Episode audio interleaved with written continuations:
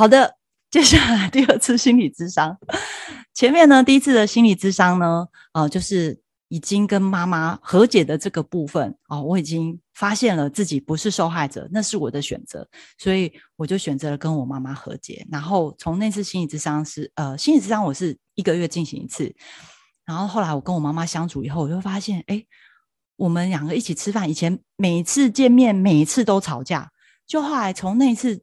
就是吃饭见面都不会吵架，我发现他对我就比较不会那边一直控制我，想要颐指气使这样子，想要规定我东规定我西，他不会。然后就是有时候他问我一些事情，我跟他说我想要这样做的时候，他就说嗯好啊，诶，他居然尊重我的看法跟想法，我觉得这个改变好大。但因为我没有照镜子，也许是因为我在跟他讲话，就第一次心理智商跟他讲话。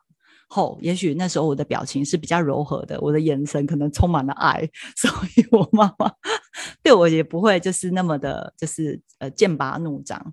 所以从那一次第一次心理智商之后，我的恐慌症是没有再发作过。第二个就是我跟我妈妈真的没有再一见面就吵架，这样偶尔还是有一些意见不合，但是真的没有像以前那么吵。就以前的吵，如果是一百分的话，我第一次心理智商和解之后。我跟他大概就十分吧，本来一百分变十分，哎，差很多，因为那个心理的结打开了。那我第二次跟心理咨商师约，那这是我想要解决什么呢？因为我就想说，其实我跟我母亲之间问题有两个嘛，第一个就是对家暴的部分是不理解的啊，就就是没有办法呃跟他和解。那第二个部分就是对于母亲死亡的恐惧嘛，因为这个东西也是会让我恐慌发作。好，看一下。顺便看一下，要讲这个之前看一下大家的回应，以为我才三十岁啊，非常的呃感谢，又美又亲切。哦，这些我要多念一点啊，就三十出看不出真实的年龄，好，不要耽误大家时间，把自己当成妈妈宣泄的情绪管道没有错，然后我给妈妈打我在，所以我妈妈才存在，对，是反正我们俩就一起活下来了，好的。然后把自己当成妈妈宣泄情绪的管道，这需要很大的爱，没有错。然后有人拿卫生纸在听讲座，嗯，好，非常感谢大家的回馈哈。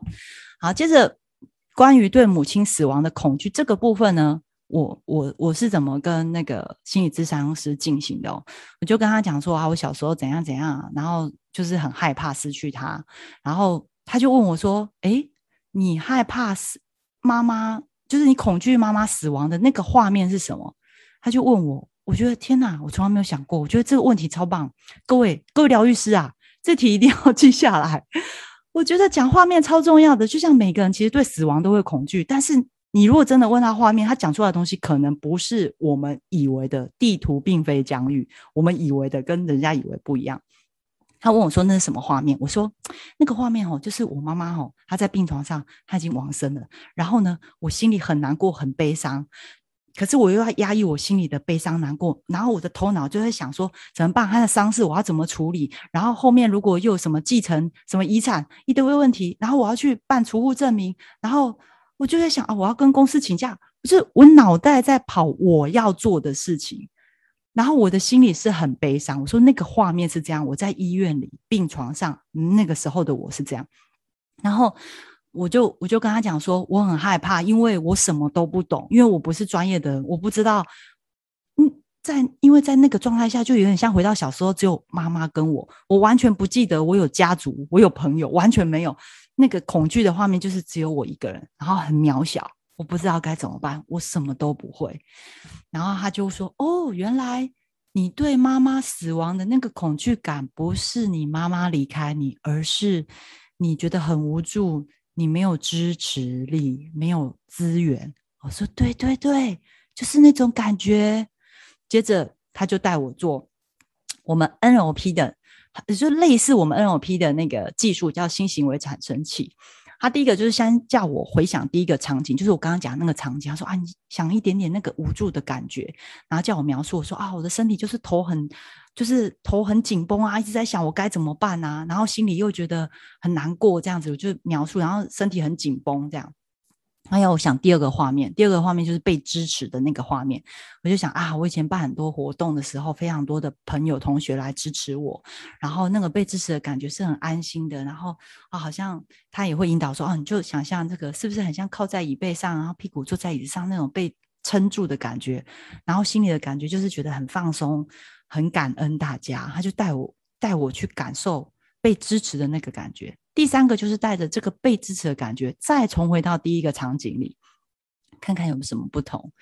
然后，当然再回到那个场景的时候，我就觉得嗯很安心。然后他就问我说：“诶，那接着你有什么想法？”我说：“啊，我可以打电话给我家族的阿姨跟舅舅，然后我可以找谁谁谁这样子。”他说：“对呀，你看，当你有力量之后，你就可以开，你就会去启动，去找一些外部资源来协助自己。”然后他有提醒说：“诶，这个练习你要常常做，多去想一些你曾经被支持的那个感受，然后这样子你常常练习，你就能够感受自己被爱跟被支持的感觉。”好的，那就是第二次。那第三次心理智商呢？被母爱魔咒困住的内在小孩啊，因为时间的关系，所以今天没有办法讲这个故事哦。不过这个第三次心理智商呢，我之后会用写文章或是录声音频道的方式来跟大家分享，所以大家可以追踪我的粉丝团。那我简单讲一下哈，这个是什么意思哦？什么叫做被母爱魔咒困住的内在小孩？就是因为我说我学了很多心理学的东西，学了四年多，有时候还是会对小孩子失控嘛，还是会骂小孩。那每次只要骂他们，是已经不会打了，但是有时候还是会啊大河东狮吼啊，母老虎这样骂。然后每次骂完又觉得好内疚，因为明明想要跟孩子的感情好，然后明明只是想要其实好好讲就好了，我为什么要情绪这样起伏这么大？所以我就会陷到一个自责跟内疚的状态。我就带着这个问题来问心理咨商师。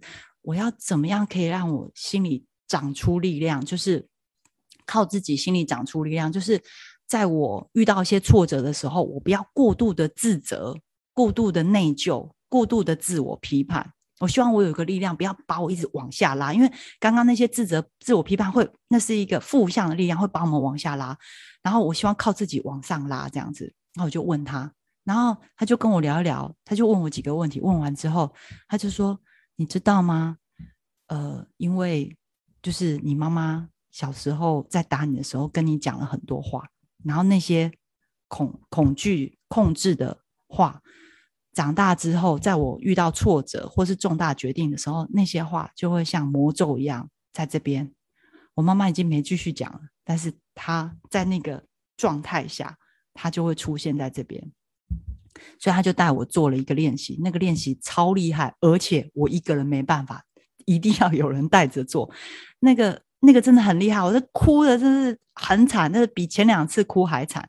然后我觉得每一个疗愈师都一定要知道这个方法，我觉得这个方法实在太厉害了啊！他就带我做那个练习，破除了那个母爱的魔咒。然后之后我会写文分享这样子。好的，呃。等一下，看一下，想继续听？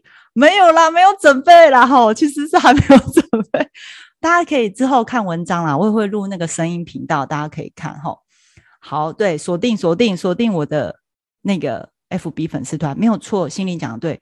妈妈打的时候，我被下了那个语言心锚。好，总结啊，是到总结的时候。以上是我今天的分享，跟大家分享我在呃，我是用哪些 NLP 的技术来陪伴我走过呃这个恐慌的过程。那我先呃，我做个简单的小总结。嗯，我一开始学 NLP 的时候是为了了解自己啊，探索自己，以及帮助我身边的亲人。然后没有想到，在二零二一年的今年呢，我开始。打开了我原生家庭的伤口，开始做自我疗愈，然后是用这些 NLP 的技术呢，哦，能够陪伴着我一步一步的创造出黑暗世界中的光。对，啊，这个光呢，带领着我一步一步的走出死亡的幽谷。感谢神，感谢宇宙，感谢 Hogan 李玉光老师。对，就是这个光。好的，谢谢各位的收听，也希望今天的分享不仅能够带给你方法，也能够带给你力量。那今天所有的资料资讯都会放在我的如溪的奇幻旅程 FB 粉丝团，大家可以扫 QR code 继续追踪。